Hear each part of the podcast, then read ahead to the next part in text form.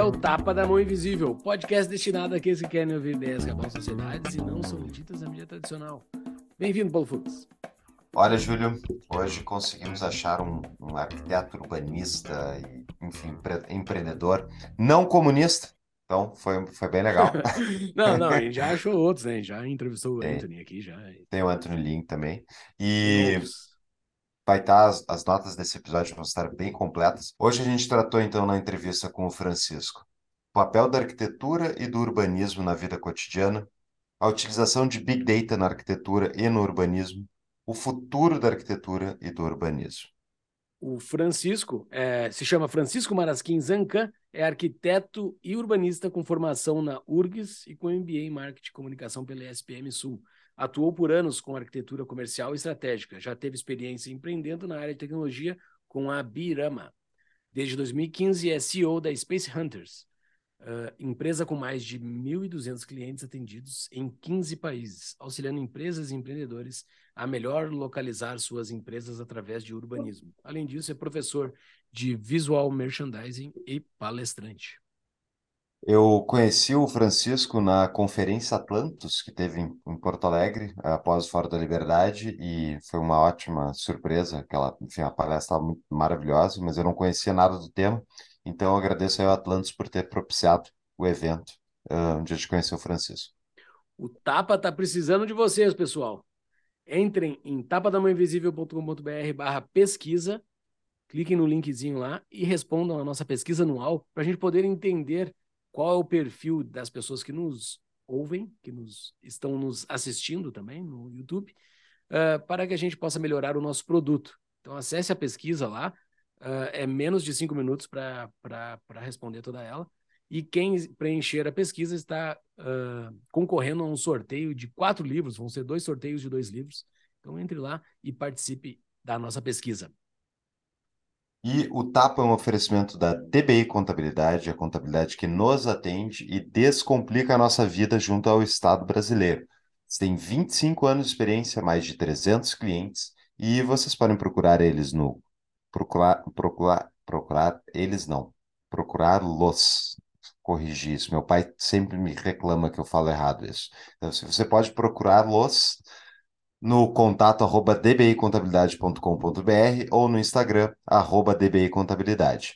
E eles têm uma promoção específica para ouvintes do Tapa, é só falar que vieram via Tapa para eles, que eles dão quatro meses de gratuidade dos honorários e mais abertura gratuita da sua empresa. Se você quer fazer parte da comunidade mais livre da internet, é só entrar em tapadamãoinvisível.com.br barra comunidade Lá tem um linkzinho para você fazer a sua contribuição mensal para a permanência deste, deste nosso projeto, né? Uh, quem contribui pode entrar na nossa comunidade, que é lá no aplicativo do Discord. Mas se você não quer entrar no aplicativo do Discord, a sua contribuição é muito bem-vinda, pois nos ajuda demais a manter isso aqui e manter o nosso propósito de levar a liberdade para o Brasilzão. E todas as informações, links de livros, vocês podem encontrar nas nossas notas dos episódios. Vamos para o episódio. Bora! Seja muito bem-vindo, Francisco Zancan. Valeu por estar conosco aqui para falar desse tema, que é importante eu acho que as pessoas acham que não é importante. Eu acho que, primeiro, é isso, assim. É importante esse tema e a maioria das pessoas não consegue reconhecer ele, correto? Bem-vindo. Cara, primeiro, Primeiro, obrigado aí uh, por, por ter me convidado, né? É sempre bacana alguém querer me ouvir falar sobre esse tema que eu, que eu trabalho com isso todo dia. Cara, e, e sim, é importante porque a gente vive na cidade, né? É o ambiente onde não só a gente vive, a gente se relaciona, a gente compra e os nossos negócios estão. E boa parte dos negócios dependem também do lugar na cidade. Então, é, ele tem um impacto muito grande na nossa vida e muito maior do que a gente imagina né? Então é, é, e é algo que a gente está tão dentro daquele, daquele lugar que acho que 90% das pessoas nem se preocupam com isso, né? Deixam para o especialista cuidar.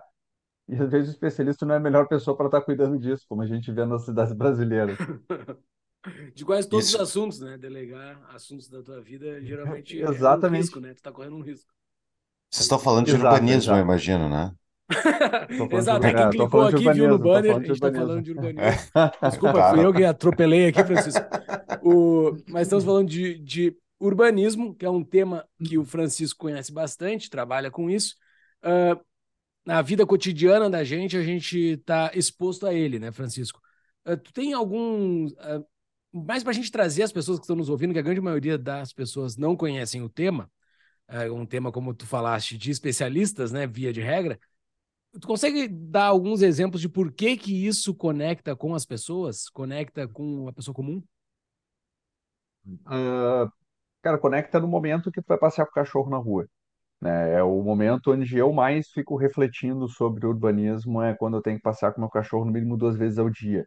Então a gente tem aí uh, cidades, principalmente no Brasil, vamos sair fora dos centros mais antigos. Eu sou de Porto Alegre, eu moro num bairro que não é o centro, é um bairro praticamente residencial com algumas vias comerciais. Então, um, eu não tenho muito comércio em torno da minha casa. Então, se eu quero tomar um café da manhã, eu e minha esposa, a gente tem que caminhar alguma, ou pegar o carro, ou caminhar alguma distância um pouco maior. E a qualidade do serviço às vezes não é tão boa. Por quê? Porque acaba não tendo densidade, né, de população ali. Então, o negócio ele acaba não conseguindo ou ser muito especializado, ou não consegue ter uma qualidade muito boa. Ou se tem, ele é muito caro. Né? Por exemplo, aí, uh, onde é que é no cotidiano? Se alguém vai para a Europa, por exemplo, Bolonha, tu anda pouco, tu tem uma miríade de cafés e todos muito bons, porque tem uma quantidade muito grande de pessoas. Então, esse é um exemplo prático. Tu tá, mora em Denver, então, Estados Unidos uh, é uma, uma cidade onde tu provavelmente precisa andar de carro, a não ser que tu está no centro de Denver. Ou seja, tu é impactado diretamente pelo urbanismo, porque tu não consegue sair de casa a pé e fazer, comprar um pão numa padaria. Uma coisa mais próxima vai ter uma CVS ou uma Walgreens, provavelmente. Então, tu precisa pegar o carro e sair. Ou seja, está impactando diretamente a forma como tu convive com a cidade, a forma como tu convive com a tua comunidade, a forma como tu convive com a tua própria família. Então, um lugar para onde tu vai levar teus filhos, etc., está relacionado diretamente ao desenho da cidade, a forma como ela foi conduzida. Então, a, afeta a nossa qualidade de vida, afeta tudo, tudo, tudo. O, como eu falei, sucesso de comércio, a tua qualidade de vida, o teu acesso a serviços e até o tempo que tu vai se deslocar de um ponto ao outro. Né? Então, é, é, praticamente muitas coisas estão condicionadas à maneira como a cidade foi desenvolvida, né? Muito bem. É, uma dúvida, assim, quando a gente fala de urbanismo, a gente muitas vezes está falando de planejamento urbano em algum nível. E nós, eu e Júlia, temos opiniões muito fortes eh, contra o planejamento central aqui no episódio, não, no, episódio no, no Tapa. Então, mas até foi o Anthony Linger, eh, a gente fez uma entrevista com ele no Espaço Tox, lá no Fórum da Liberdade, e ele falou mesmo numa cidade privada, vai ter alguém responsável por desenhar minimamente a estrutura da cidade. E daí realmente eu fiquei pensando, não, mas é, é verdade, não, alguém vai ter que botar uma rua lá, alguém vai ter que decidir aqui, sei lá, vai ter tal infraestrutura básica da cidade. Então, como é que tu concilia esses dois, essa, essa necessidade de um lado de ter algum planejamento, se isso é necessário mesmo, e o crescimento orgânico da cidade voluntário? na verdade, um não exclui o outro, tá? A, ao meu ver, assim, eu entendo quando que tu fala para o planejamento. Quando tu diz planejamento, é alguém que diz assim, não, essa, essa gleba vai ter que ser isso. E o que o Anthony falou automaticamente não é o contrário disso que tu falou. Ele disse que alguém vai ter que desenhar, mas uh, significa que tu, como proprietário de uma, de uma área, tu pode fazer o que tu quiser com aquela área. Aí tu vai planejar dentro daquela área aquilo que tu prevê que seja o melhor. Naturalmente, as cidades, ah, e pelo meu trabalho, a gente vai, a gente sempre avaliou isso. A maneira como a cidade ela é desenhada, naturalmente, vamos pegar uma favela, que é o lugar onde as pessoas dizem ter menor quantidade de planejamento. O desenho urbano que se forma lá dentro, ele é muito parecido com uma cidade medieval, que é uma coisa muito orgânica. E naturalmente, dentro de uma favela, tu vai ter uma quantidade muito maior de comércio, serviço, tu vai ter uma quantidade de vida, de comunidade muito maior do que de uma área onde a gente aí sim uma área planejada, que é, por exemplo, um Coab, que toda a capital brasileira tem essas coisas aí. Então, tu, tu tem assim, uh, naturalmente tu vai ter algum planejamento, mas quanto mais próximo do indivíduo, proprietário do terreno, tá esse planejamento, mais suave fica a cidade, ou seja, mais humana ela vai ficar. A pessoa ela vai entender que ali, de acordo com a demanda e com a quantidade de oferta que tem para aquele lugar que ela está, o que, que ela vai fazer. Então, assim, eu estou num lugar eu acho que ali pode ser bom para uma padaria, então eu vou construir um prédio que possa ter comércio. Aí eu vou fazer uma rua ali da maneira como eu acho que pode ser de acordo com o que eu vejo que as pessoas estão demandando da minha região. o que está acontecendo atualmente nas cidades, atualmente, o que acontece há muito tempo nas cidades, e principalmente no século XX, nas cidades brasileiras, é que chegou alguém, um técnico, e disse: Eu sei mais do que vocês que vivem na cidade, o que, que tem que ser feito aqui. Então, eu vou dizer o que eu acho que a cidade tem que ser, de acordo com o que eu estudei em algum livro de algum arquiteto modernista, porque eu sou bom e os modernistas descobriram a roda e tudo aquilo que era feito até 1920, 1930 está errado, porque foi feita tecnologias novas e agora eu sei o que é melhor para ti e tu não pode opinar porque tu não é educado, tu não é letrado. E vocês podem ver, a partir de 1940, 50, as cidades começaram a ficar cada vez menos humanas, elas começaram a ser tratadas com tecnicidade e o indivíduo, que se tu for ver assim, antigamente tu tinha uma, uma estrada, a pessoa tinha um sítio, loteava o sítio, fazia como queria, conectava na estrada, a cidade ia se desenvolvendo, ia crescendo, ficando humana, ia ter serviço, pode pegar Bonfim, pode pegar ali Cidade Baixa, eles são bairros que são muito caminháveis, são humanos, têm serviço, são permeáveis. O que, que era? Eram sítios foram loteados. Tu vai se afastando, a cidade vai começando a ficar cada vez menos humana. Por quê? Porque começou a ter a mão do governo dizendo, não, tu vai fazer isso porque eu fiz um planejamento, o que eu acho que é melhor para a cidade. E automaticamente os bairros começaram a ficar menos interessantes para comércio, menos interessantes para pedestres. Então, assim, eu acho que o planejamento central da cidade ele é maléfico. Se a gente for pegar as cidades europeias, ah, elas tinham planejamento na época que eram burgos, ok, mas não era uma coisa tão de cima para baixo. A cidade ela tinha um desenvolvimento mais humano. E mesmo quando tu tinha, tipo, a, Haussmann e etc., nos séculos, nos séculos passados, tu, tu tinha uma coisa que era desenhada em cima da grade, mas mesmo assim ali causou certas distorções na malha urbana. Né? E a cidade funcionava muito bem antes disso. E se tu vai hoje para Praga, se tu vai hoje para Bolonha, se tu vai hoje para Roma, Tu consegue fazer muita coisa a pé, o sistema de transporte público funciona mais tranquilo, porque aquela malha viária que a gente está andando era uma malha viária que não foi planejada, digamos assim, como se um, um burocrata dizendo, não, tem que ser isso. Eu acho que hoje em dia a gente está vivendo uma realidade que é muito baseada naquilo que especialistas mandam a gente fazer e muita gente obedece porque o especialista mandou. E eu acho que isso é para tudo na nossa vida, não só no urbanismo. Mas no urbanismo, que é o foco aqui, acho que a gente consegue sentir um pouco mais fácil isso. Mas, poxa, para quem viveu 2020, acho que é claro, né? Que essa relação das pessoas não estarem mais mandando na própria vida, elas esperam um especialista dizer, né? Uma pausa no nosso episódio. Já pensou em ter uma vida com mais liberdade e menos impostos? A CETI tem uma equipe de consultores especializados em imigração, nomadismo, offshores e cidadanias, cobrindo mais de 75 países. Junte-se a mais de uma centena de clientes e viva a vida dos seus sonhos enquanto não dá mais um centavo ao Estado, de forma 100% legal. Entre pelo site tapadamainvisível.com.br barra bandeiras ou, se você estiver assistindo pelo YouTube, acesse o QR Code abaixo e agende uma conversa sem compromisso, porque a sua vida te pertence. Voltamos ao episódio. Cara, vamos fazer. Eu quero fazer um advogado diabo aqui. Quero, quero advogado Lúcio Costa. Se não é a mesma coisa. O, o, o Lúcio Costa é o cara que planejou Brasília lá, pessoal. Uh, uh, o Niemeyer, ele, ele, ele, ele, é conhecido por causa dos prédios, mas o desenho do gradil lá, urbanístico, foi o Lúcio Costa. Uh, e ele é dessa escola que tu citaste, que é o modernismo, né? Que eu estou simplificando aqui, não sou da área, estou simplificando, me corrija se eu estiver errado.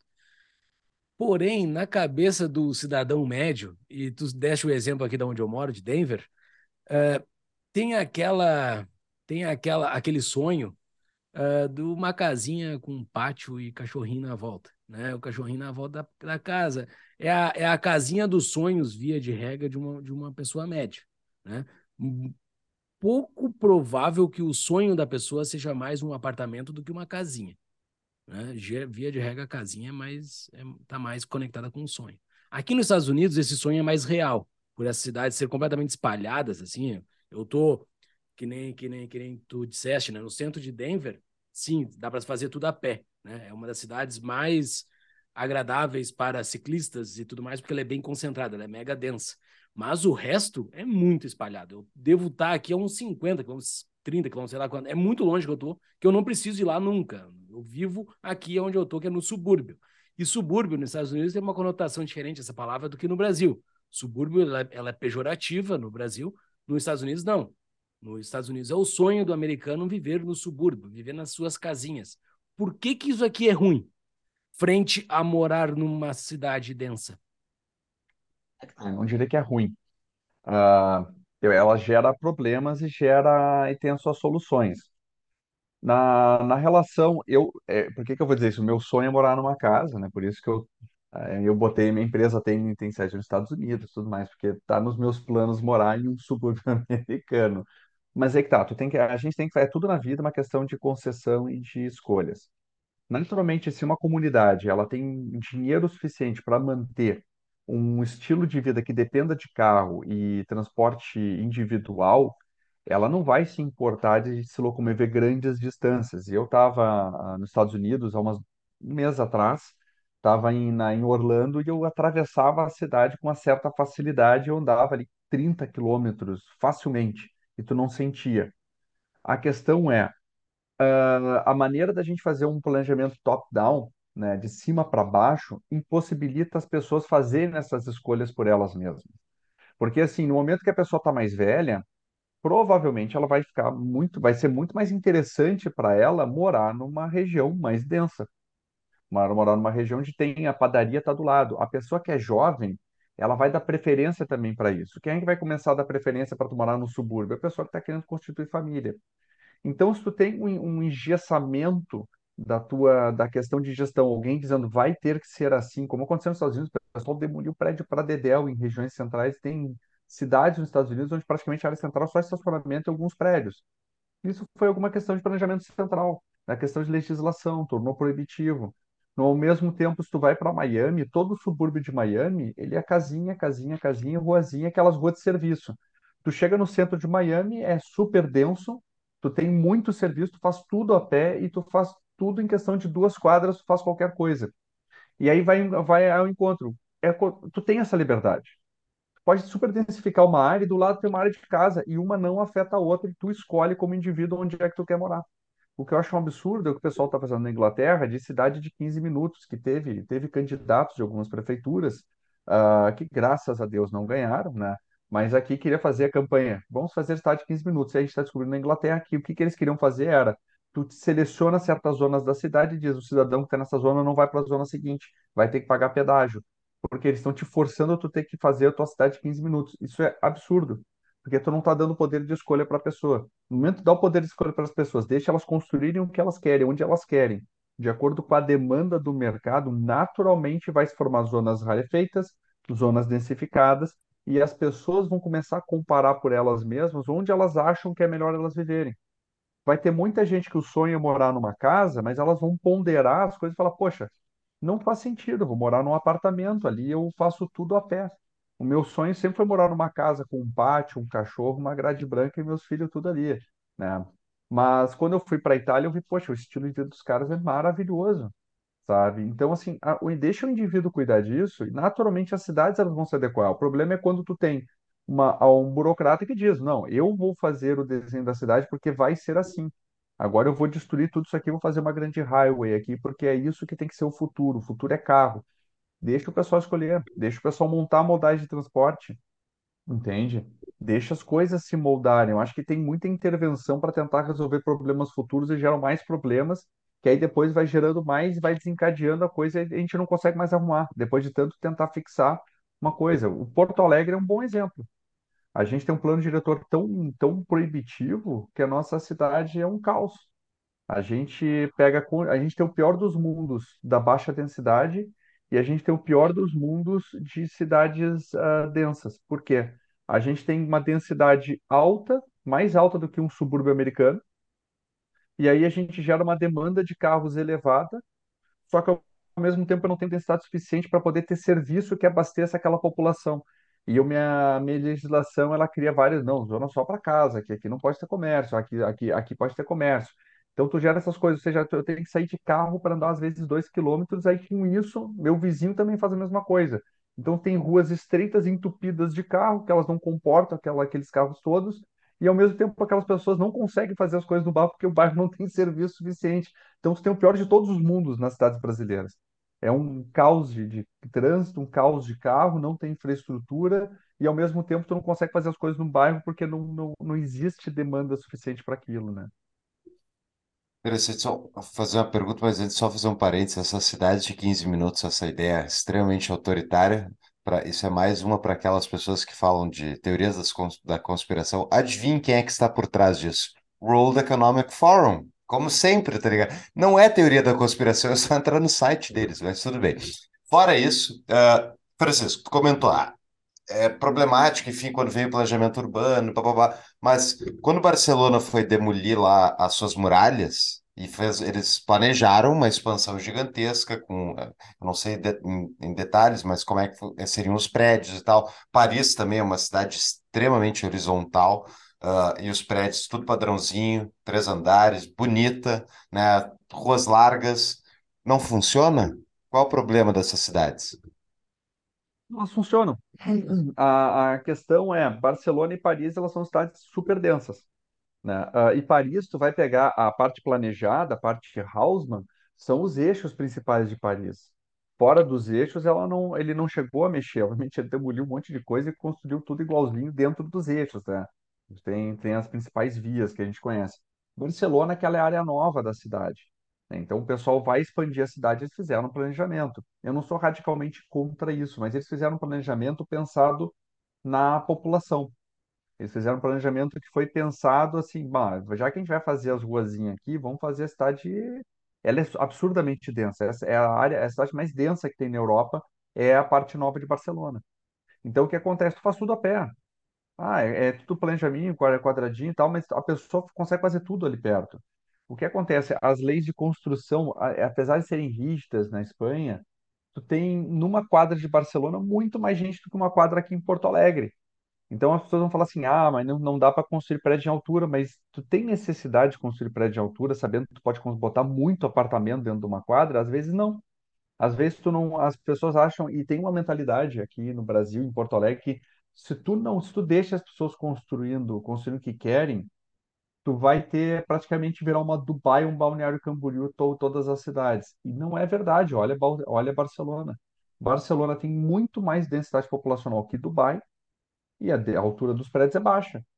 Quem disse que um construtor ele é tarado por prédio em altura? As pessoas têm essa mentalidade absurda, que duas mentalidades são absurdas que eu já vi assim em relação de conversar com pessoas e não é por mal que elas têm essa mentalidade. Uma, que construtor é, é fanático por construir prédio em altura, assim, eles são eles são falocêntricos assim. E dois, que construtor é, eles têm uma mania de construir prédio de luxo só para deixar parado assim, que nem Gollum, assim, do Senhor dos Anéis. Ah, meu precioso.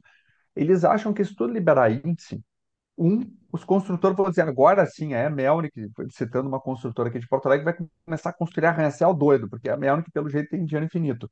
E eles vão deixar o prédio só de luxo e não vão vender para ninguém. Eles vão deixar aquilo ali parado e falar assim, isso aqui é só para os ricos. Cara, e, e literalmente as pessoas pensam nisso. E é isso que é o grande entrave. Não, se tu deixa a pessoa construir mais, de repente a que vai querer construir um prédio que é tipo Barcelona, porque vai ter demanda. E quanto mais alto o prédio, mais caro é o prédio. Então, economicamente falando, é muito melhor tu construir um prédio de 8, 13 andares. E desculpa quem mora em Porto Alegre, 13 andares não é alto. 13 andares, muito denso, tu vai gastar menos em infraestrutura, menos em altura, etc., do que construir a mesma densidade num prédio de 50 andares. Então, tipo, tu, tu- se tu puder, pode ocupar melhor o teu espaço, melhora. E tu não vai construir arranha-céu direto, vai construir de acordo com a demanda, sempre. Porto Alegre não tem demanda se tu vai botar densidade para construir prédio de 60 andares, desde que a cidade seja densa. E a cidade não é. Então, e outra, outra coisa, se eu vou poder construir uma cidade mais densa, automaticamente meu imóvel vai ficar mais barato. Então, para que que eu vou construir imóvel de luxo se eu vou poder rentabilizar o meu terreno com um imóvel mais popular? E aí, tu vai poder fazer apartamentos mais baratos, apartamentos mais fáceis da pessoa, que é o, o, o- a classe média, comprar. Então, não, a a pessoa, ele só não, ele só constrói para alta classe porque não tem rentabilidade construir para a classe média, porque a legislação, os impostos e todo o resto do- da loucura que é o Brasil não deixa. E aí só consegue construir para pessoas de baixa classe em lugares que são lá na PQP, longe de tudo, e aí com uma baixíssima densidade. E aí o que que acontece? A mentalidade das pessoas acaba, a mentalidade de, da, da, da legislação é a, a, o pobre não tem escolha. Se ele vai ter que morar, ele vai ter que morar num lugar baixa densidade e os prédios, pode ver, todos os prédios são iguais, né? É MRV, dessa tenda, é tudo igualzinho. Ah, é porque o construtor, eles têm uma mentalidade coletiva que eles gostam de projetar daquele jeito. Não, a legislação te obriga a projetar daquele jeito.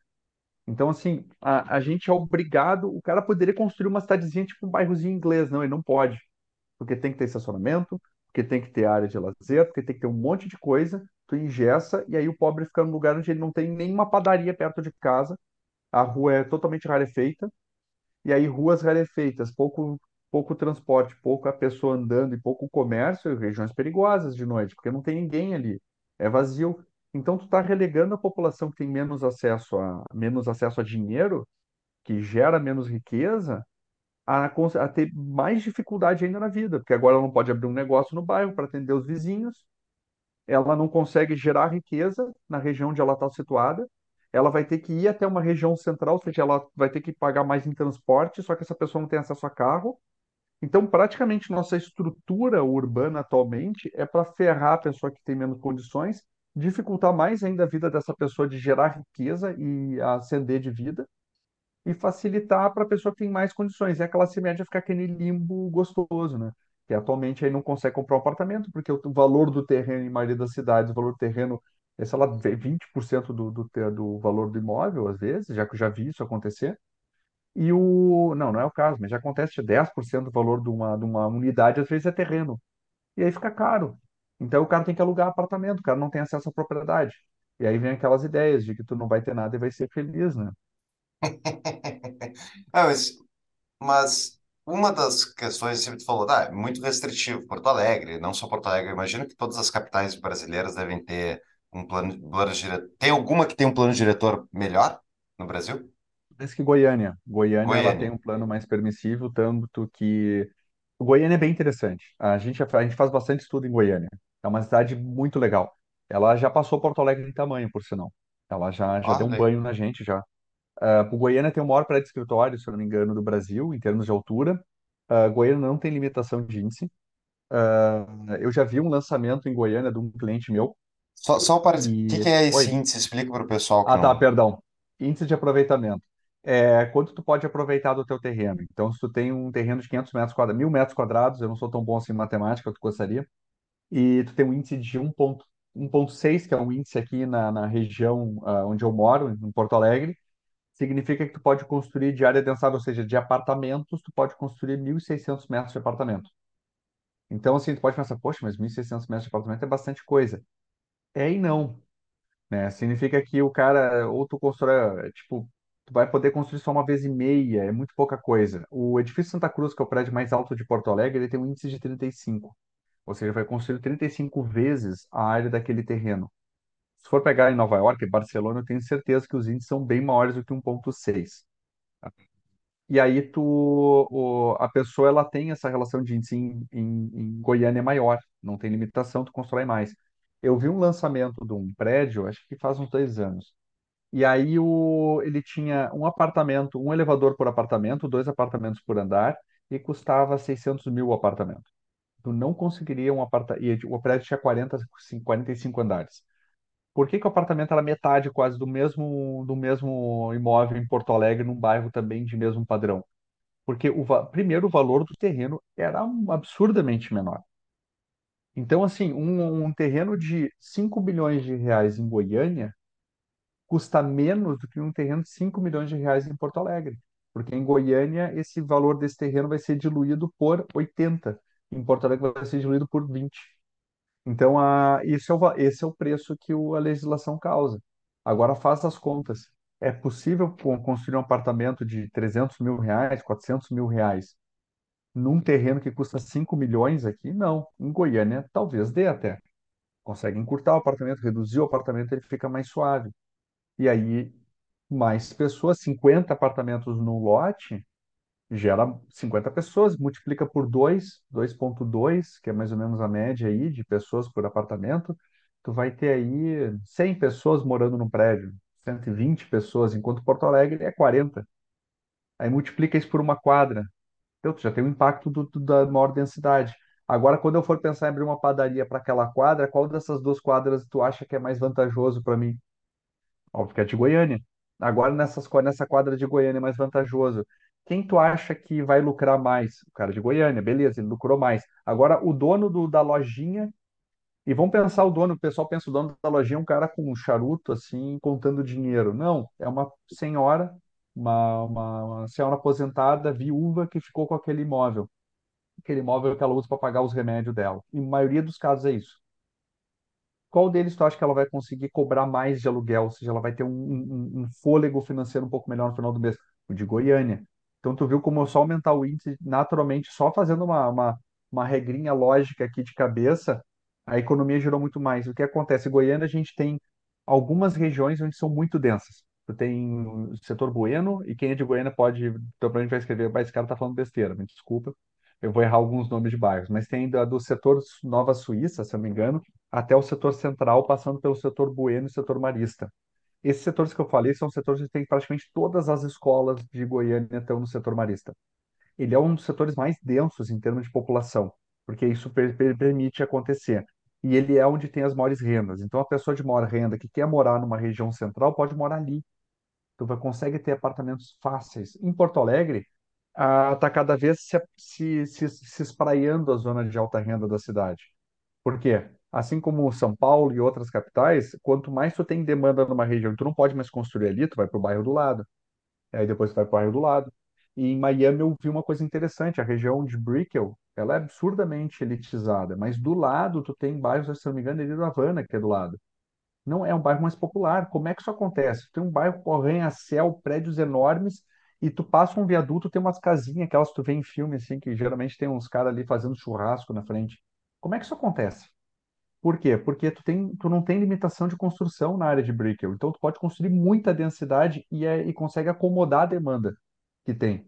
Porque a pessoa quer morar em Brickell, ela não quer morar em Little Havana, Nova Brickell. Ela quer morar naquele bairro. E é a mesma coisa que acontece em todas as cidades. Então, é mais ou menos isso que acontece. Uma pausa para um rápido anúncio. Quer diminuir os custos na sua empresa ou na sua casa? Que tal em ambos? Se você tem um telhado e quer diminuir o seu custo com energia, entre em contato e fazemos uma avaliação gratuita do seu caso, com cálculo de payback, junto da Sunny Energia Solar. A Sunny Energia Solar tem seis anos de atuação neste mercado e centenas de indústrias, comércios e casas no seu portfólio. Entre no site no descritivo do episódio, tapadamãoinvisível.com.br barra solar, ou para quem está assistindo no YouTube, pode usar o QR Code que está aqui na tela. E, entrando no site, você irá conversar comigo, Paulo, pois a minha consultoria para teus associados é parceira da Sunny no atendimento de clientes. Voltamos ao episódio. Mas esse aumento de densidade não gera problemas de trânsito e de, enfim, outros problemas de infraestrutura de ter que acomodar essas pessoas? É, pode gerar, mas aí que tá, se tem uma Barcelona, tu não precisa andar de carro, né? Então, como eu, como eu falei agora, tem uma padaria boa ali. E aí, como tem uma padaria, pode ter uma academia também, para a pessoa comer demais na padaria, pode não. Então, naturalmente, tu começa a gerar serviços qualificados de bairro. Então, se tu vai para qualquer cidade italiana antiga, vai para uma cidade europeia, vai para Praga, tu faz muita coisa a pé. Tu, tu vai para Nova York, vamos falar de cidades recentes, Nova York. Nova York é uma cidade que o nova-iorquino não tem carro. E não porque eh, ele não, eh, não porque existe um imposto eu já não sei também agora, faz tempo que eu fui para Nova York, talvez agora tenha, tá? Mas a princípio não tem um imposto que diz assim, não, imposto anti-carro, porque nós estamos pensando no bem da cidade. Não existe pedágio urbano em Nova York para impedir que tu chegue no centro. A pessoa naturalmente tomou a decisão que eu não quero ter um carro, porque eu posso fazer tudo de metrô. E tu chega muito rápido de metrô em qualquer lugar, e o metrô funciona porque tem densidade. Então, não, na verdade, tu até facilita essa relação. Tu vai ter uma cidade muito mais cômoda, e tu pode pegar Estocolmo, tu pode pegar Oslo, pega as cidades europeias elas são densas. A pessoa ela faz a pé as coisas. Ela vai lá e faz pertinho as coisas a pé, mesmo Praga, zona mais da, da do século XIX, é, tira a parte medieval, tu faz muita coisa a pé. Né? Então, isso está de acordo com o sistema da cidade, a caminhabilidade delas. Nossas cidades que não são assim.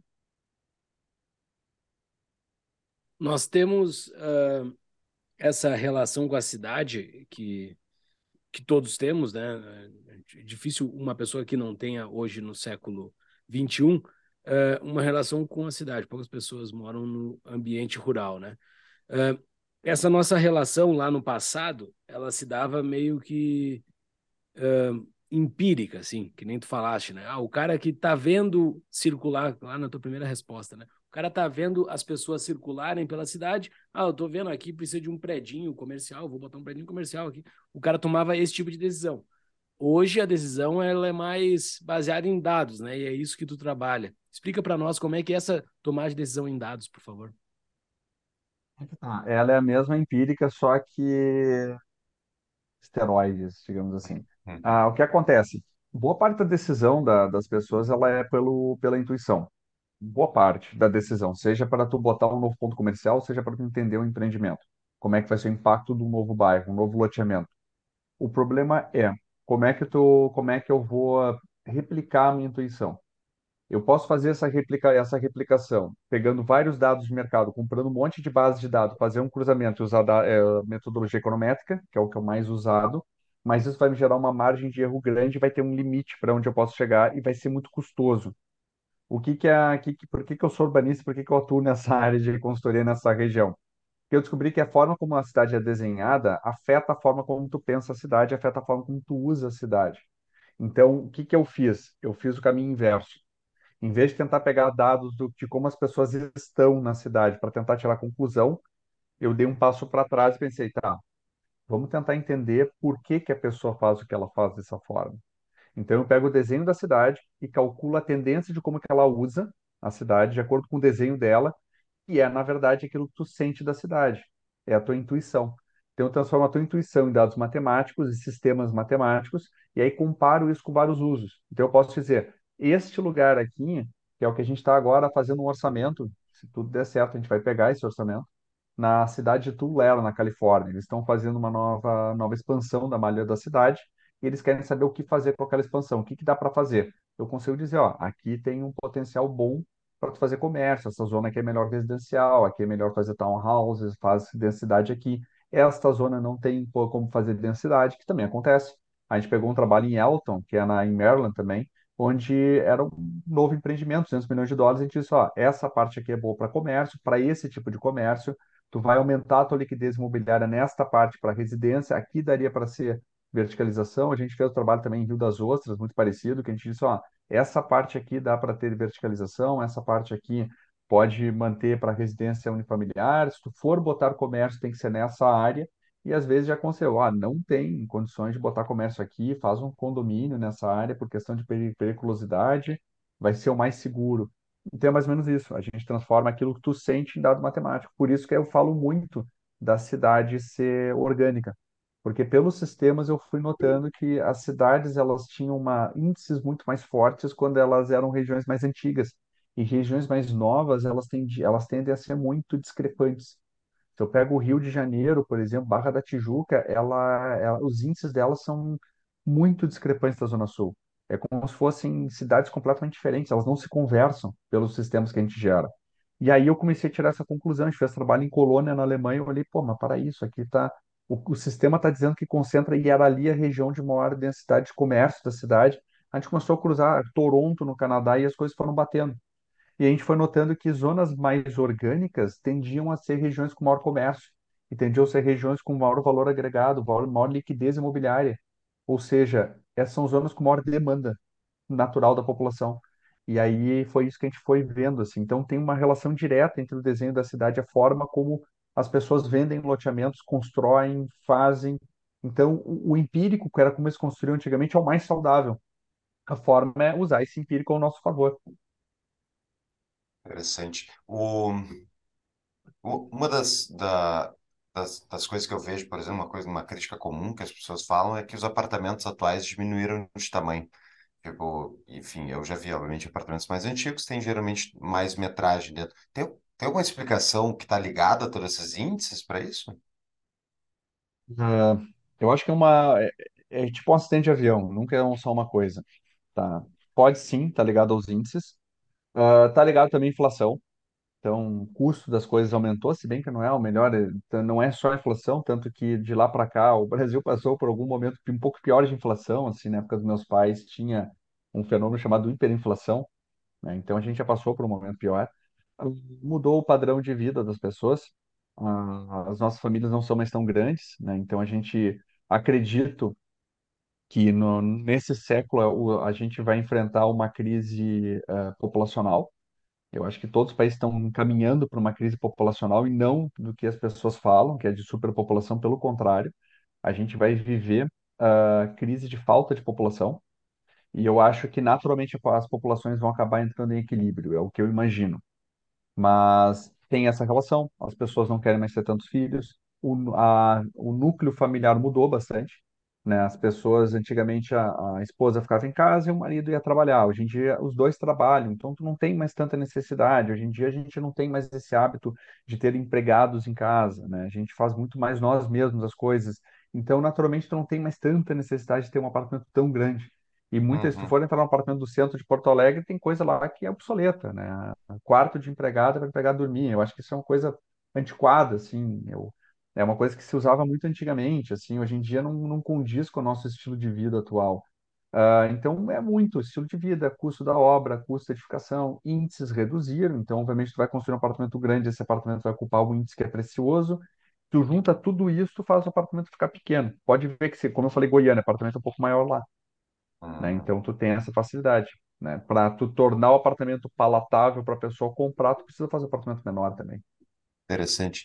E, voltando aí para a questão dos dados, eu me lembro quando eu vi a tua palestra na Conferência Atlantis, tu mencionou que tu fez consultoria para Próspera. né? Próspera é uma cidade, é é uma zona econômica especial em Honduras, né, que estão construindo uma levemente uma cidade privada, acho que pode explicar melhor. Mas a minha dúvida é, é assim, Onde é que entra o papel aí, justamente de vou construir uma cidade privada?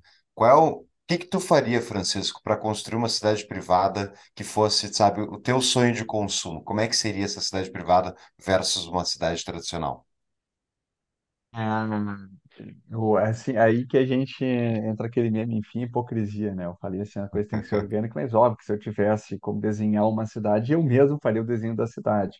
E aí que entra a questão, provavelmente eu ia errar muita coisa, né? Lá no projeto de Próspera a gente entrou em, a gente fez através do Hugo, que é o arquiteto, Hugo Serra, que é o urbanista que fez o master plan. Então a gente fez um estudo do master plan, principalmente focado na localização do hospital. E aí que entra a questão, a gente inevitavelmente vai causar ter alguns erros. O Hugo é um baita urbanista, né? E o cara é bom, ele trabalhava na- em algumas empresas muito grandes de urbano aqui no Brasil. Só que o hospital estava localizado numa região que não era muito boa.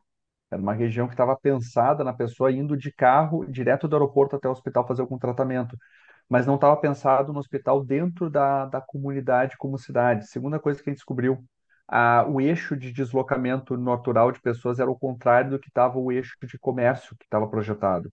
Então, às vezes, assim, a pessoa pensa, pá, mas a pessoa vai fazer. Então, como é que eu desenharia a cidade? Eu usaria os sistemas que eu tenho, né? Então, eu tenho essa relação e tentaria fazer cidades com quadras não tão grandes ou com vias peatonais que cruzem parte das quadras para facilitar caminhabilidade e eu tentaria ser o mínimo possível de eh, invasivo na questão arquitetônica, de como é que vai ser as construções do, da, da cidade. Deixaria isso laissez-faire, assim, deixa o pessoal construir da forma que a demanda exige. Ah, e tentaria deixar os equipamentos, obviamente, em regiões um pouco mais centrais, e eu tentaria deixar zonas onde a pessoa quiser deixar uma casa, ter uma casa com um quintal, ela pode ter, o terreno é dela, ela faz o que ela quiser, né? Naturalmente, vai chegar um momento que aquela casa com aquele quintal, economicamente, não é sustentável, porque vai chegar alguém e falar assim, eu te pago 3 milhões por essa tua casa, o cara, porra, por esse dinheiro eu compro duas casas com quintais aqui mais longe, entende? Então, isso é o que acaba acontecendo. Eu faria algo assim e tentaria analisar e não, não zonearia. Outra coisa que eu não faria. Eu não zonearia, deixaria, deixaria o pessoal construir como eles imaginariam, deixaria zonas ali que eu acho que são interessantes para botar ah, vias com calado maior, onde vai ter uma demanda maior de fluxo, né? Naturalmente isso vai ter, tem que ter calçada maior e tudo mais, O mas que que é o tentaria deixar o maior? mais orgânico. Ah, tá, desculpa, é a largura da calçada deixaria uma largura de calçada maior ali para as pessoas. Ah, eu, eu sou fã assim da, da calçadas grandes, aí tu põe um café ali. Só que eu sei que isso não é compatível com todos os lugares. Então, tentaria deixar isso para a comunidade fazer o que ela acha melhor, né? O zoneamento, então, não é que nem no SimCity que tu faz as, o bairro, a quadrinha ali que tu põe só para casas, a quadrinha do comercial, a do industrial tu põe longe. Não é assim o ideal. Exato. Mas e a indústria? Até Vai porque ter, vai, vai ter indústria no meio da cidade, Francisco? Tu não vai ter um problema de poluição, de barulho? Eu acho que naturalmente é inviável a indústria dentro da cidade, porque a indústria ela não vai querer um terreno tão caro. porque naturalmente terrenos muito caros vão ter uma demanda grande. No momento que a indústria está, digamos assim, na região mais, mais top, digamos, na região mais quente de Balneário Camboriú, o cara botou uma fábrica de, de porcelanato. Vai chegar um momento que alguém vai falar, cara, olha só, eu, eu posso construir aqui ah, dois arranha-céu. E aí, nesses dois arranha-céu, a gente vai vender 100 unidades por um milhão cada. A gente está falando de um VGV de 200 milhões aqui. Faz sentido tu deixar uma fábrica de porcelanato que tranquilo tu pode construir uma outra por uma fração de 200 milhões de reais ali, não, não faz. Então, naturalmente, vai acabar sendo, vai acabar saindo as pessoas e é o que acontece. Pode ver Nova York, as, as indústrias foram saindo da das regiões centrais, indo para regiões mais afastadas. Não precisou alguém falar, ó, para com isso daí, hein? Não estou gostando, tem que parar de poluir. É natural, as pessoas eh, acaba ficando sustentável, a pessoa vai ter um uso melhor para aquele ponto, o terreno começa a ficar caro. E aí o terreno começa a ficar caro demais.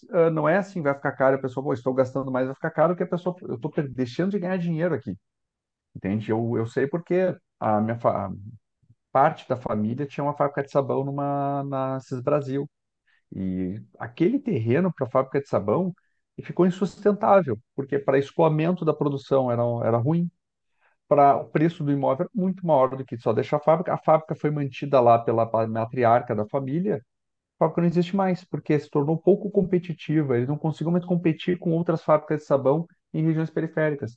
Então, a fábrica que quer ficar numa região central vai perder competitividade, não vai conseguir escoar a produção, vai ficar perdendo de ganhar, deixando de ganhar dinheiro para estar numa região central. É natural que ela saia das áreas centrais. É economicamente viável que ela saia da área central. E, ao mesmo tempo, deixar uma indústria em uma região degradada pode ser uma boa forma de tu revitalizar certas áreas. Olha o quarto distrito de Porto Alegre. Era uma área industrial, tinha muita vida porque tinha indústria. Só que ali é- foi expulsa as indústrias daquela região por vários motivos tributários, e gerou uma região vazia. Ficou décadas vazia, e aí gerou vários problemas para aquela área estar vazia. Ou seja, se naturalmente a pessoa, a indústria vai saindo, naturalmente vai ter outro uso, né? Uma pausa para um rápido anúncio. Procurando um país seguro para ter aquele plano B? Então procure a Emigrarme, nossa parceira especializada em direito internacional que oferece suporte completo ao imigrante. Caso você esteja pensando em residir em outro país com nacionalidade europeia ou aplicar para um visto, use os serviços da Emigrarme. A empresa auxilia na obtenção da tão desejada nacionalidade italiana, portuguesa, espanhola, dentre outras. Também oferece suporte para abertura de empresas na Europa, buscando a aplicação do melhor visto para cada caso. Eles contam com uma equipe especializada de advogados credenciados na Europa e nos Estados Unidos, habilitados a atender as necessidades dos imigrantes para a obtenção da legalização e residência no país de destino. Entre no site através do descritivo do episódio, e o site é o tapadamainvisível.com.br barra emigrar-me, para pegar o WhatsApp da empresa, ou para quem está nos assistindo no YouTube, pode usar o QR Code aqui na tela para ver o site. Voltamos ao episódio. Uh, tu deste a tua ideia de uma cidade ideal, né? Assim, uh, livre uso, uh, cidade. mas o que que tu desenharia? Se ela é livre uso, o que que estaria desenhado? Teria uma, uma pracinha no meio com uma igreja, sabe? Essas, o, o que, é, ah, que é as cidades do passado. O que que teria nessa cidade? Eu botaria, obviamente, uma pracinha no meio. É, não sei se teria uma igreja ou não. Ah, eu sou eu, eu sou dito católico, mas nunca fui em igreja, então eu não sei se teria muita adesão isso. Eu não, eu não iria também. Mas ah, eu botaria uma praça, porque todas as cidades do mundo, se for pegar na história, elas sempre tiveram um membro, um, um, uma estrutura organizadora, né? Elas sempre tiveram um membro articulador, né? Então é uma praça, porque é ali onde o comércio é feito, ali onde as pessoas paravam. Então tu tem um, um ambiente, um marco zero da cidade interessante. E se for pegar as cidades italianas, elas têm praças de tanto em tanto, porque é ali onde o comércio acontecia. Então é importante tu ter um ambiente, um marco ali, porque é na cabeça das pessoas é ali onde as coisas vão acontecer. Se tu põe uma cidade sem nada acontecendo, naturalmente tu, a pessoa perde referência. Eu acho que esse tipo de coisa é uma tendência importante na cabeça das pessoas. Então eu botaria sim uma praça no centro, deixaria algum marco importante para a comunidade que mora ali. Se é uma comunidade religiosa, deixa ali uma igreja. Pode ver, cidades muçulmanas têm uma mesquita na, na praça central. Isso, é, isso é importante em qualquer cultura né? É, tu tem que ter uma praça central. E mesmo comunidades ah, que não são, ah, são, digamos assim, laicas, né? Pega uma cidade soviética lá, que ela sempre tinha uma praça central com estrutura governamental ali. né? Então isso acaba sendo, é a isso é importante para o ideário, é a igreja deles, né? Exatamente. Ela, ela, ela, é- ela fez mais, mais mal para a humanidade que a igreja católica até. Mas o que o pessoal gosta de criticar é da igreja católica, né?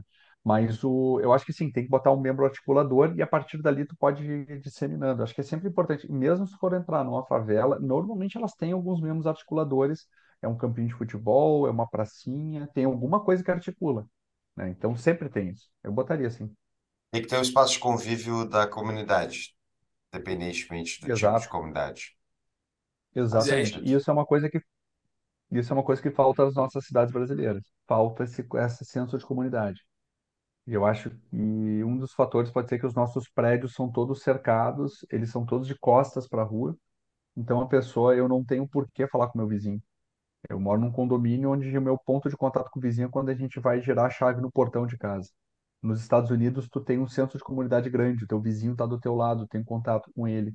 Vocês frequentam a mesma igreja ou frequentam a mesma praça ali no final de semana para andar com as crianças na, no Bonfim, vamos voltar para Porto Alegre. Bonfim, tu tem mais senso de comunidade do que no Petrópolis ou no Bela Vista. São bairros ah, de alta classe de Porto Alegre. Bonfim é um bairro mais antigo, para quem não conhece Porto Alegre, é um bairro, era o bairro dos judeus aqui, é um bairro que fica perto do centro, ele é um bairro bem denso, né? Ah, tu tem muito mais senso de comunidade no Bonfim do que tu tem em bairros mais novos, ou seja, acho que a maneira do urbanismo da gente fazer prédios com, com recuos, afastados das laterais, afastados de tudo que é lado, formam uma ilha populacional no meio da cidade. E isso afeta a nossa forma de pensar a nossa comunidade e lá na frente afeta diretamente a forma como a gente vincula em tudo, até na questão política. Hum. Não à O, toa, interior dos países votam diferente de capitais, né? interessante. Mas o, o recuo é também uma é necessidade legal, né? De ter o recuo da, da calçada, de ter a divisão de espaço, a diferença de espaço para o prédio do lado. Exato, o recuo é, é limitação legal. O recuo, impedir que tu tenha uma loja embaixo do teu térreo, é tudo empecilho legal. Qual é o argumento teu deles pro recuo? Porque assim, parece, parece ruim em todos os aspectos o recuo, não me, não me parece bom em nada. Qual, Eu não eles sei, um eu É, argumento gosto, eu gosto de não ter a parede do vizinho grudada na minha. é, Ah, tá, Ter do uma lateral, não. Eu janela. tô falando o recuo da frente ali, o frontal, o que desconecta é a o mesma, prédio com a calçada. É a mesma lógica, tá? A, a ideia é, é que tu pode ver, os prédios normalmente, né, na época que foi começar a gerar o recuo, olha, eles têm um pilotismo, ou seja, o, o térreo, ele é só um monte de coluna com acesso. A ideia disso é gerar uma, uma ventilação, fazer uma área de ventilação airada, fazer a cidade mais permeável para a pessoa, mais lúdica.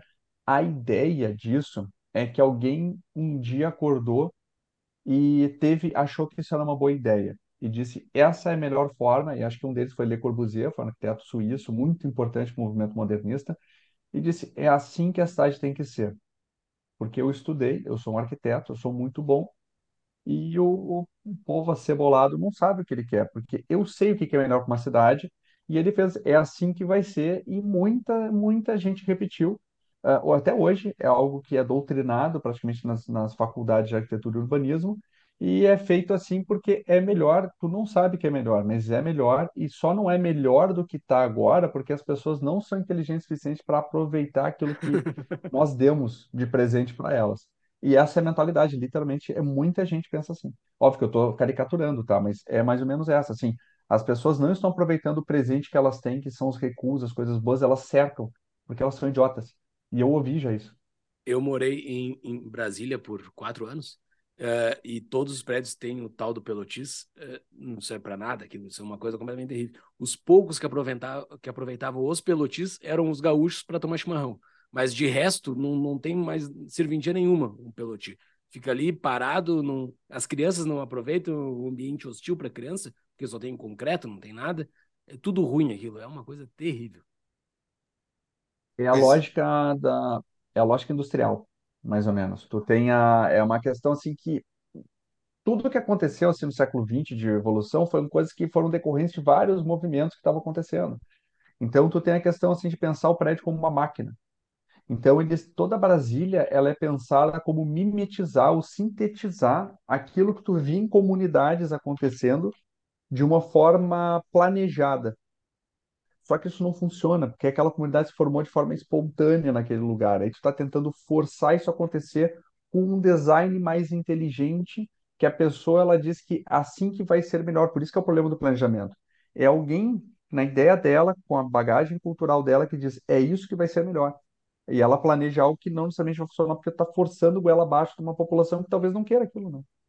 Mas eu acho que eles alcançaram o objetivo dele com os pelotis e quem construiu Brasília, que é isolar as pessoas, deixar as pessoas completamente isoladas umas das outras, não ter nenhum senso de comunidade, nenhum senso uh, de pessoas que se juntam para fazer coisas juntos.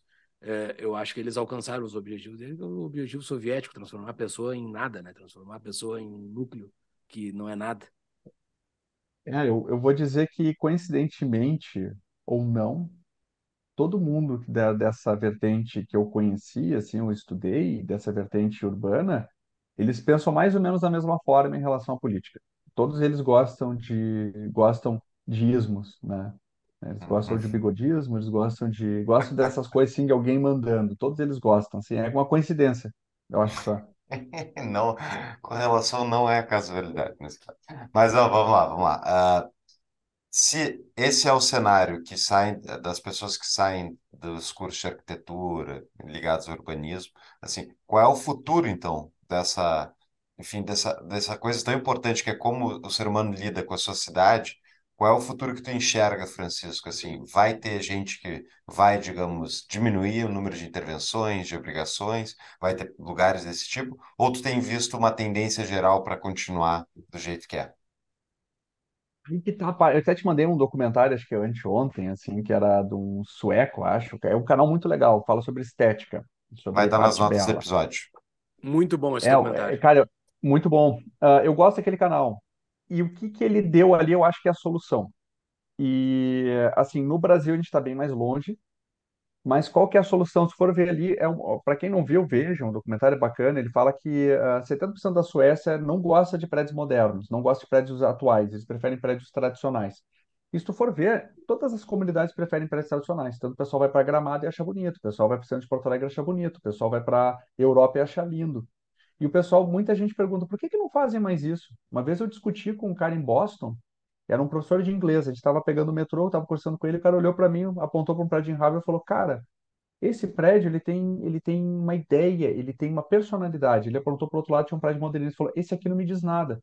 Na época eu tinha 27 anos, eu fiquei batendo boca com ele, não, obviamente, educadamente, ele falou, não, mas é que tu não entende, ele tem a estrutura e tal. Hoje em dia eu penso como eu era pernóstico, sabe, de querer ensinar para alguém que estava vendo o belo e dizer, isso é bonito, aquilo não é bonito, eu não gosto disso aqui. E eu tentando ensinar para ele que não, tu tem que gostar disso aqui, porque a faculdade diz que é melhor. E é, e é mais ou menos isso, assim. E eu acho que a solução vai vir das pessoas se olhando e entendendo, assim como aconteceu lá na, na, no, no fim da União Soviética, as pessoas em Praga, elas ligavam o rádio e todo mundo ligou a luz no mesmo horário, porque o rádio pediu isso, todo mundo pensava assim, poxa, então não faz sentido a gente viver nesse sentido. É as pessoas começarem a ver, e lá no documentário falou que em comunidade de Facebook, as pessoas começaram a se juntar e ver, e começaram a discutir arquitetura bonita, arquitetura bela, e eventualmente as pessoas começaram a descobrir que todo mundo preferia arquitetura bela, menos os arquitetos. E não todos os arquitetos. E aquele arquiteto, e tinha arquitetos que também gostavam. A gente tem arquiteto aqui na rua de trás, onde eu moro, tem um arquiteto que é especializado em fazer obras ah, neocoloniais. E o cara fez uma obra aqui, ficou muito bonita, um prédiozinho neocolonial. Então tem. As, falta as pessoas descobrirem que o vizinho dela também não gosta do prédio que ela está. E o vizinho do vizinho também descobrir, porque o construtor, ele está indo atrás daquilo que ele acredita que é o melhor. Aquilo que o arquiteto diz que é melhor, aquilo que o mercado diz que é melhor. Ele não consegue ouvir a população. E a mesma coisa que está acontecendo na revolução que está acontecendo na comunicação, a revolução está acontecendo em todos os âmbitos que a gente está vendo, e pode ver que todos os países do mundo estão tendo a mesma tendência da população indo para um lado que a mídia não tem gostado, porque a população já pensava aquilo. Naturalmente a tendência é que isso aconteça com a arquitetura também. As pessoas vão começar a se conversar, vão começar a ver, vão começar a ouvir podcast, vão começar a ver um vídeo, vão começar a falar, pô, mas eu concordo com isso aqui também. Pô, mas que legal. Aí começa a ficar indignada. Primeiro ela fica puta da cara. Pô, que droga. Depois ela começa a compartilhar a ideia. Aí, de repente, quando tu vê, vai ter um movimento aqui e vai ter gente, vai começar a construir de modo colonial, modo tradicional no, no Brasil também. Né? E aí tu vai ter esse movimento acontecendo e naturalmente aquela, aquele ato da nossa história mundial, que é a arquitetura moderna, talvez fique para o passado. Né? Porque se for ver, é milênios de tradição que geraram uma arquitetura que é adequada para um lugar. Aí alguém falou e disse: não, não esquece isso aqui. Tudo que os nossos séculos de história e civilização falaram que era para fazer, eles estavam errados. Eu disse como é que é a melhor arquitetura. E isso está acontecendo no século XX. E aconteceu no século XX, está acontecendo agora. Eu acho que a tendência com a comunicação descentralizada é as pessoas começarem a se conectar de volta com as suas, com a origem de por que, que as coisas funcionavam, né? Mas vai, vai levar um tempo. Interessante, interessante. Então, olha, um tom otimista. Gostei. E esse vídeo que o Francisco citou, muito bom, vai estar na nota dos episódios. Uh, tem um outro também num canal. Uh, esse é o vídeo, é o The Revolution That Is Changing Architecture. E o outro que tu me mandou, que eu gostei também, é, é do, é do canal São Paulo nas Alturas. E eles. É, ele explica muito bem ali um, um vídeo que eu vou colocar nas notas, ele explica muito bem essa questão do do mau uso da, do térreo dos prédios ali, que tipo, é uma entrada de carro, é um jardinzinho feio, com um banco e olhe lá e ninguém usa, fica aquele negócio morto ali, não tem uma loja, não tem uma coisa mais viva que tenha gente circulando. Então, tem como Exato. corrigir nas cidades a- atuais esses problemas? Tem. Ah, eu acho que assim, o bom desse canal São Paulo nas Alturas é justamente para mostrar. ah, ele é de uma vertente política muito diferente da minha, o dono do canal. Mas ele, muitas das soluções que ele prega, eu concordo. Muitas das soluções que ele prega, eu acho que é errada. Ele, às vezes, ele prega muito que tem que ser legislado algumas coisas. A solução é justamente não legislar tanto. A gente olhar para o passado. A gente tem que parar de querer inventar a roda. A nossa civilização a nossa sociedade humana em civilizações em cidade existe há 5 mil anos. Durante 5 mil anos, o ser humano inventou soluções e adaptou soluções para como viver em comunidades, viver dentro de cidades.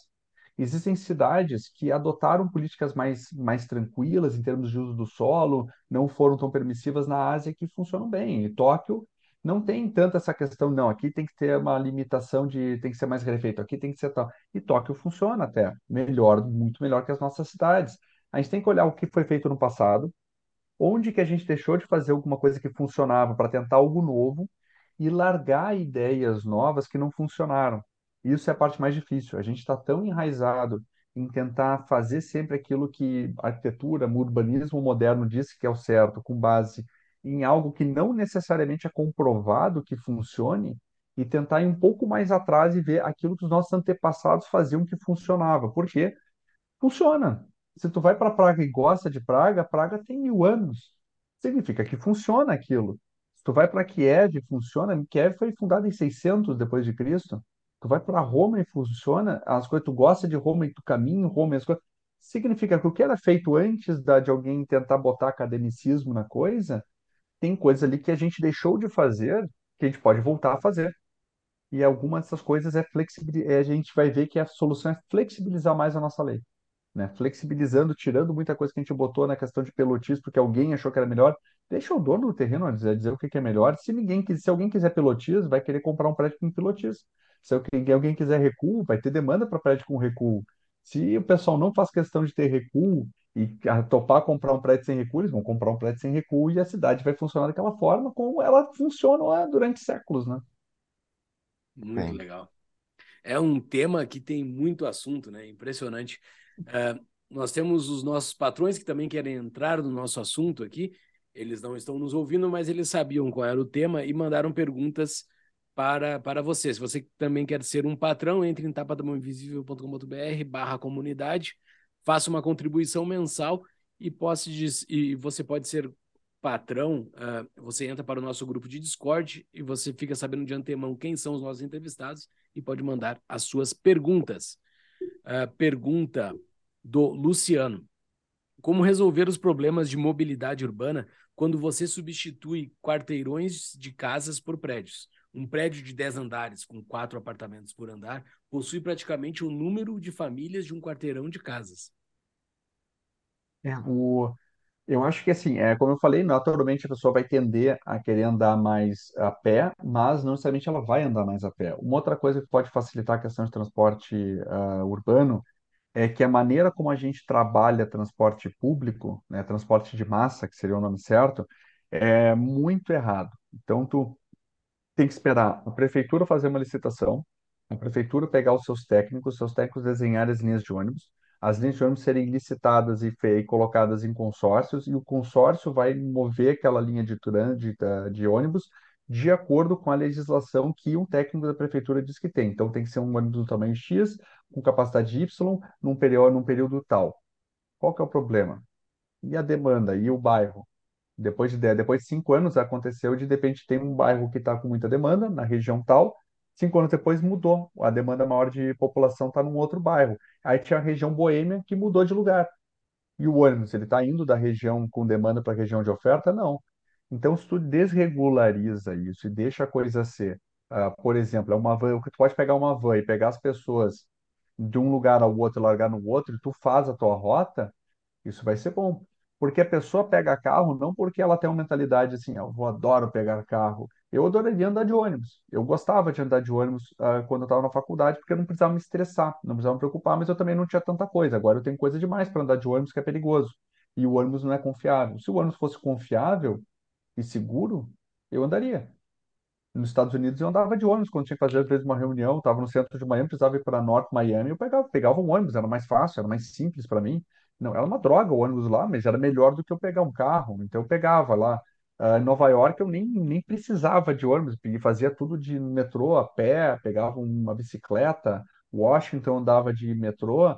Então tu, tu, tu consegue, a pessoa naturalmente vai, mas desregula, facilita para a pessoa criar modais de transporte alternativos que é uma coisa que a gente não tem. Aqui é praticamente proibido tu tentar fazer um novo modal de transporte. Pois é, mas pra, como é que tu implementa, por exemplo, um modal diferente numa cidade, enfim, que nem Porto Alegre, São Paulo? Como é que tu implementa um modal distinto de transporte? Tu tem que mudar toda, gente toda a rua, tem que fazer uma intervenção grande, né? Não, não. A gente Não? já teve isso, né? A gente já Hum. aconteceu. Tanto Porto Alegre, ela é um case. A gente tem, para quem não conhece Porto Alegre, a gente tem os ônibus e a gente tem uma coisa chamada lotação. A lotação foi uma, um modal de transporte que foi inventado e aí alguém regulou a lotação e a lotação só não consegue suprir melhor porque ela é altamente regulada. Então, assim, a lotação podia ser mais barata que o ônibus, não pode. A lotação podia fazer novas linhas, não pode. A lotação podia ter mais horários, não pode também. Ou seja, a lotação é um modal de transporte novo que foi criado no passado e aí alguém foi lá e regulou. Os, as vans clandestinas do Rio também, clandestina. O que, que tem de clandestino? É, é uma van que não existe, é uma van que está escondida, o cara sai debaixo de um cobertor e diz, ah, vem aqui. Não, é uma van que está fazendo transporte, é clandestino porque não está regulado, aí depois regulam e destroem. Tem mototáxi, tem patinete que proibiram, né, nas cidades, tem aqui em Porto Alegre o tuk-tuk, que em São Paulo foi proibido também. Então, o pessoal está toda hora tentando fazer modais novos e a prefeitura está toda hora proibindo os modais novos. Depois fala, poxa, que droga, que nem aquele meme que o cara dá um tiro na pessoa e fala, pô, por que você matou ele? Sim. É, eu, eu nunca vou esquecer quando teve uma greve de ônibus em Porto Alegre há uns anos atrás. Eu já mencionei isso no Tapa uma- em algum episódio, muito tempo atrás, que teve a greve de ônibus, os ônibus pararam de circular e deu, literalmente, não sei, deu horas, um dia, e surgiram frotas de ônibus. Tipo, os caras botavam o papelão assim na frente, um real pro centro, era tipo muito mais barato que a passagem normal, e tinham por toda a cidade, estavam esses ônibus, né, proibidos correndo. Depois, acabou a greve, obviamente, foram coibidas qualquer, quaisquer alternativas privadas, mas é interessante, ah, precisa da intervenção do Estado para ter linha de ônibus funcionando. Aham, precisa sim. É, tipo, Sabe qual é o bom, mais engraçado? Eu hum, comentei isso na prefeitura num, num evento lá que tinha para ajudar na questão de ideias para o diretor. E no membro que estava ali no meu grupo tinha um cara que era do sindicato de jornalistas. Isso é um cara muito legal. Obviamente, a ideia política dele, eu presumo que seja a minha oposta em, alguma, em muitas coisas, mas quando eu falei isso, ele concordou. E ele concordou em desregular, porque às vezes é a forma como a gente fala, às vezes é a, a linguajar. Eu falei para ele, cara, olha só, eu falei bem isso. O, bar, o bairro boêmio não é mais o mesmo, por que, que o ônibus tem que mesmo, por que, que não pode flexibilizar? E a mulher da prefeitura também concordou comigo. Então, mesmo eles também concordam que tem que desregular. A questão é que às vezes falta as pessoas têm contato com outras, outras opiniões, e às vezes a pessoa tem que. Ele não sabia que eu era meio, meio ANCAP, assim. Então ele me ouviu e concordou comigo, assim. Depois o cara descobriu que eu era, mas beleza, ele já tinha formado a primeira impressão, né? Então, Legal. às vezes é só questão, as pessoas concordam. A gente tem que, às vezes, falar com o cara do outro lado, porque às vezes ele está do mesmo lado que a gente nessa questão do urbano. Legal. Tem uma pergunta aqui do Ramon Sarki.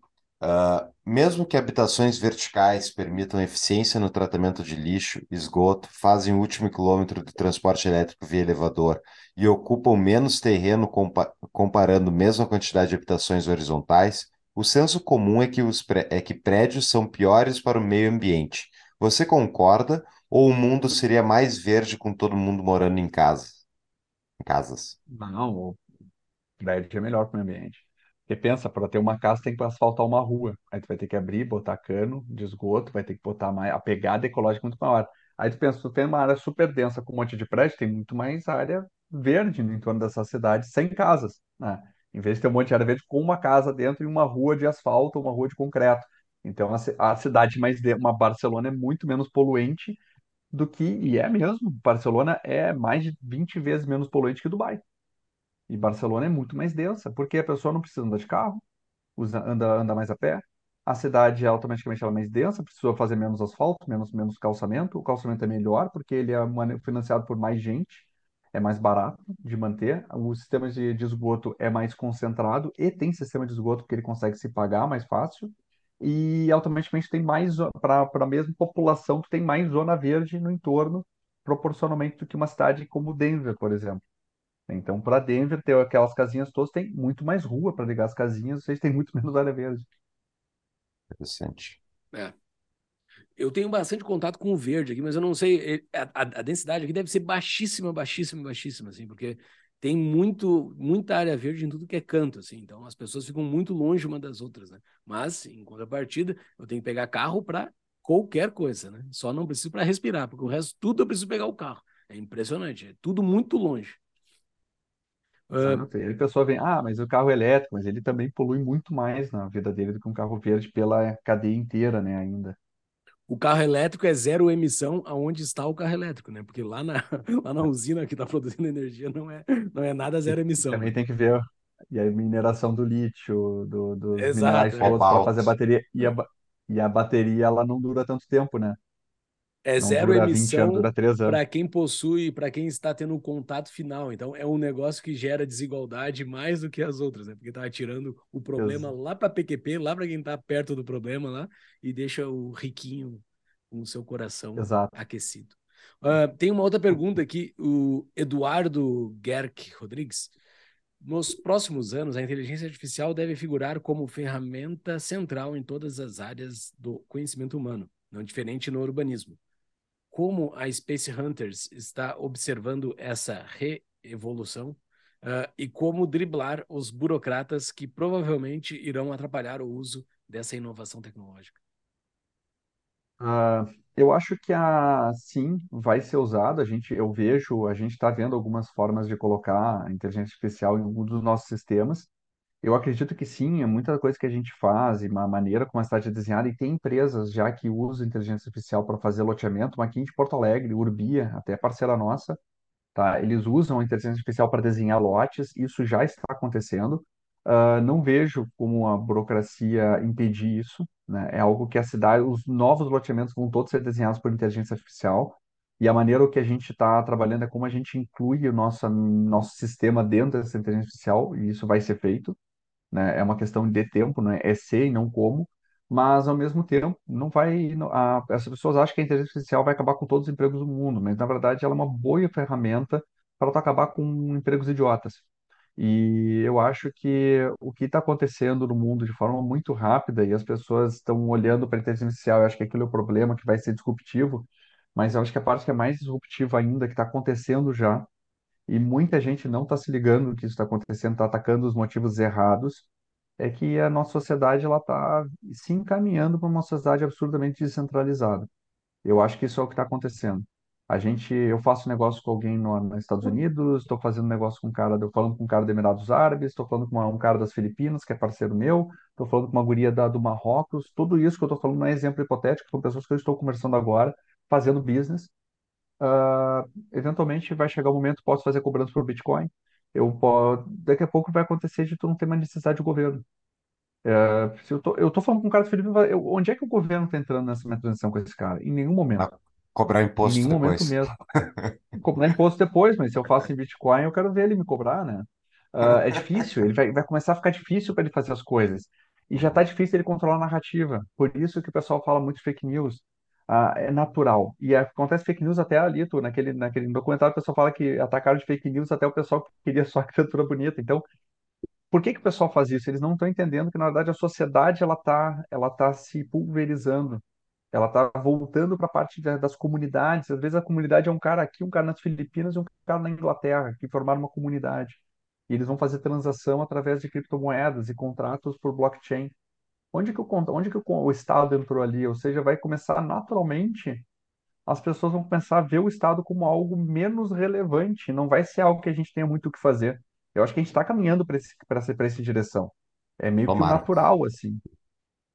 Eu concordo contigo. Acho que em vários Eu aspectos a gente está. A gente está indo para esse sentido, mas é, existem forças reativas contrárias, interessadas em. Que nem essa de cidades de 15 minutos, que eu vou, eu vou catar as notícias e vou colocar nas notas do episódio. Tem aqui a pergunta do Free Capstan. Na tendência atual de trabalho híbrido, antigas áreas centrais se tornaram menos atrativas, em especial aquelas presas a códigos de construção, de construção anacrônicos. Como identificar para onde estão indo as concentrações de imóveis empresariais nos centros urbanos do Brasil e do mundo? Por exemplo, a Faria Lima vai continuar descendo para sul? O centro do, do Rio vai virar residencial? O, dá para saber, pelos sistemas que a gente faz, a gente consegue identificar as zonas que naturalmente as pessoas querem estar, e aí, com base na questão legal, a gente consegue também ver, ah, isso aqui pode ser bom, é uma zona que pode se desenvolver. Centro do Rio, ele não é uma região muito fácil de concentração de pessoas em termos naturais, que nem o centro de Porto Alegre. Então, a tendência é que a pessoa não queira estar lá, né? A pessoa ia para lá porque era obrigada a ir para lá, por questão de transporte público, serviços públicos e afins. No momento que não tem mais essa necessidade, a pessoa parou de ir para lá e o centro do Rio morreu. É perigoso, tem vários problemas. Ah, a Faria Lima, ela é uma região que está relativamente muito bem localizada dentro de São Paulo, por isso que ela se formou. E ela está indo para o sul porque tu não tem mais como construir nela. Então, tipo, ela, ela esgotou, ela é uma zona de prédio e o entorno inteiro é de baixa densidade. Então, ela está indo para o sul não porque ela tem escolha, ela tem demanda e ela tem que ir para o sul. Está indo para o sul, ela está empurrando. A forma de impedir é aumentar a densidade. E eh, eu acho que quando eu estava nos Estados Unidos, uma coisa que eu notei é que aparentemente onde as empresas estão indo lá é para Flórida, para Miami. Porque, cara, é absurda a quantidade de empresas estão indo para lá e o mercado financeiro lá tá tudo indo para lá, me pareceu. E eu fui para Washington, tá tudo vazio. Então, acho que com a questão híbrida, eu acho também que o híbrido não vai ser tão relevante quanto a gente imagina. As, muita empresa está voltando ao trabalho presencial. Ah, tem muita coisa que ah, é muito difícil fazer híbrido em termos de contato. Ontem mesmo eu estava no escritório, a gente resolveu um problema e criou um produto novo na nossa empresa numa conversa de 15 minutos, porque estava todo mundo ali, estava estava uma reunião, eu desci a escada, ah, fui falar com minha equipe, eu vi o que eles estavam falando, a gente começou a bater papo, a gente criou um produto novo. Isso não teria acontecido se fosse remoto, não teria como acontecer. Há certas conexões que a gente faz, inovações acontecem no presencial. Então, eu acho que é natural as cidades terem. O problema é que é alguns bairros, é, como eu falei, é, não é que vai todo mundo presencial, vai voltar a ter híbrido, só que eu acho que não vai ser essa coisa remoto como é. E aí tu não tem tanta demanda. Eu acho que aí vai acabar se formando novos núcleos de serviço em algumas regiões e vão ter cidades que vão perder a sua, seu, sua competitividade por completo.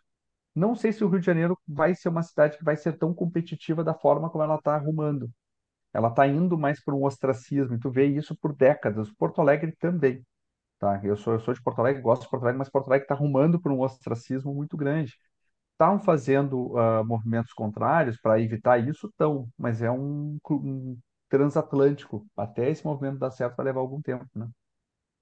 Sim. É, eu como porto-alegrense, o pessoal, critica muito Porto Alegre, mas eu gosto, acho uma cidade bem legal e n- nos últimos anos tá bem diferente, assim, a quantidade de empreendimentos novos, a, enfim, a, a abertura para o Rio, né, de ter estabelecimentos comerciais virados para o Guaíba, que era um absurdo. Bom, a ideia até hoje, isso é difícil alguém me convencer do contrário, tudo que eu já li sobre aquela ideia do muro da Mauá, para quem não sabe, Porto Alegre existe um muro que é para proteger o centro de Porto Alegre de uma inundação, porque aconteceu em 1944, se não me engano, uma inundação lá e, enfim, inundou o centro de Porto Alegre. Eu tive um escritório que era na, ali no centro de Porto Alegre, e eu tinha e eu olhava todo dia da minha janela uma das casas de máquinas, que é tem as máquinas dentro para drenar caso, né, rompa o muro para drenar o centro de Porto Alegre. E assim, não tem nenhuma máquina funcional dentro daquele negócio. O cara abria todo dia ali, o funcionário público abria, botava uma cadeirinha na rua e ficava ali olhando o dia e não, tipo, era óbvio aquele negócio para mim, não tem menor chance de dar certo. Mas existe um muro que separa o centro da cidade do Guaíba. As pessoas não enxergam o rio porque tem um muro. É, é absurdo. Não sei, Francisco, tu, tu acha que tem que ter aquele muro? Faz sentido? Eu acho que é a mesma lógica. Uns três anos atrás, o pessoal tinha que usar alguma, alguns equipamentos, né, para evitar algum contágio. Assim, é a mesma lógica, eu acho. Eu Uhum. acho que eu, é, é- é pior que é o medo. As pessoas criaram o muro por causa do medo que teve. Muita gente perdeu muita coisa. E aí exigiram do governo fazer alguma coisa para evitar. Assim como há três anos atrás mandaram todo mundo ficar em casa para evitar alguma coisa pelo medo da população e mandaram as pessoas usar máscara, mais por causa muito do medo, né, que teve. O muro foi por causa disso. Mas a gente já passou, como tu falou, já faz quase 100 anos que passou a inundação e não teve mais nenhuma inundação igual. Será que o medo era, era, era, foi, foi, era, é racional ou a gente pode tomar medidas como Veneza, que consegue conviver com isso? Uhum. Porque se tu for pensar, a pessoa pode ter um seguro, né, para a loja. E aí o seguro, a loja é inundada, a pessoa está assegurada, né? Não precisa do muro, né? Então acho Uhum. que não é, não, não tem motivo de existir, né? Bem, ah, Francisco, para encerrar, fala um pouquinho da Space Hunter, dos trabalhos de vocês, teus links aí, vai estar tudo nas notas do episódio também, mas fala para o pessoal ouvir. E dica de livro, considerações finais. Bom, o que que é Space Hunters, né? Eu já tinha mencionado, o que que a gente faz é reduzir gastos e aumentar a receita e, e retorno de investimentos, tá? seja lojas, empreendimentos comerciais, seja empreendimentos imobiliários, ou até para cidades. A gente está fazendo algumas consultorias para algumas cidades aí no Brasil. Então, a gente atua forte no Brasil em mais 15 países, ah, fazendo essa análise, trazendo o conhecimento de urbano para a decisão de business, para a decisão de negócio. Então, se o negócio da pessoa necessita uma localização para dar certo, seja um prédio residencial, um centro comercial ou uma loja, uma livraria, digamos assim, a gente consegue auxiliar. Ah, os links vão estar embaixo, é óbvio, e um, um livro que é bacana, tá? que eu gosto, da parte urbana, que é bom para quem não conhece nada de urbano e nem é de uma, uma urbanista, é uma das melhores urbanistas que tem, por sinal, é Vida e Morte Grandes Cidades, de Jane Jacobs, que é um livro bem interessante de ler, bem legal, e conta a quem não conhece muito de urbano vai conseguir ter uma boa, uma boa introdução. Eu acho que é tipo beabá, todo mundo da faculdade de arquitetura e urbanismo em qualquer lugar do mundo, eu acho que já leu esse livro. E quem é leigo gostaria de ler, é um livro bacana para entender urbanismo, acho que é bem legal. Maravilha. Francisco, muito obrigado pela tua entrevista, pelo teu tempo, adorei. É isso aí, até a próxima. Até mais. Muito obrigado, eu que agradeço. Valeu, tchau.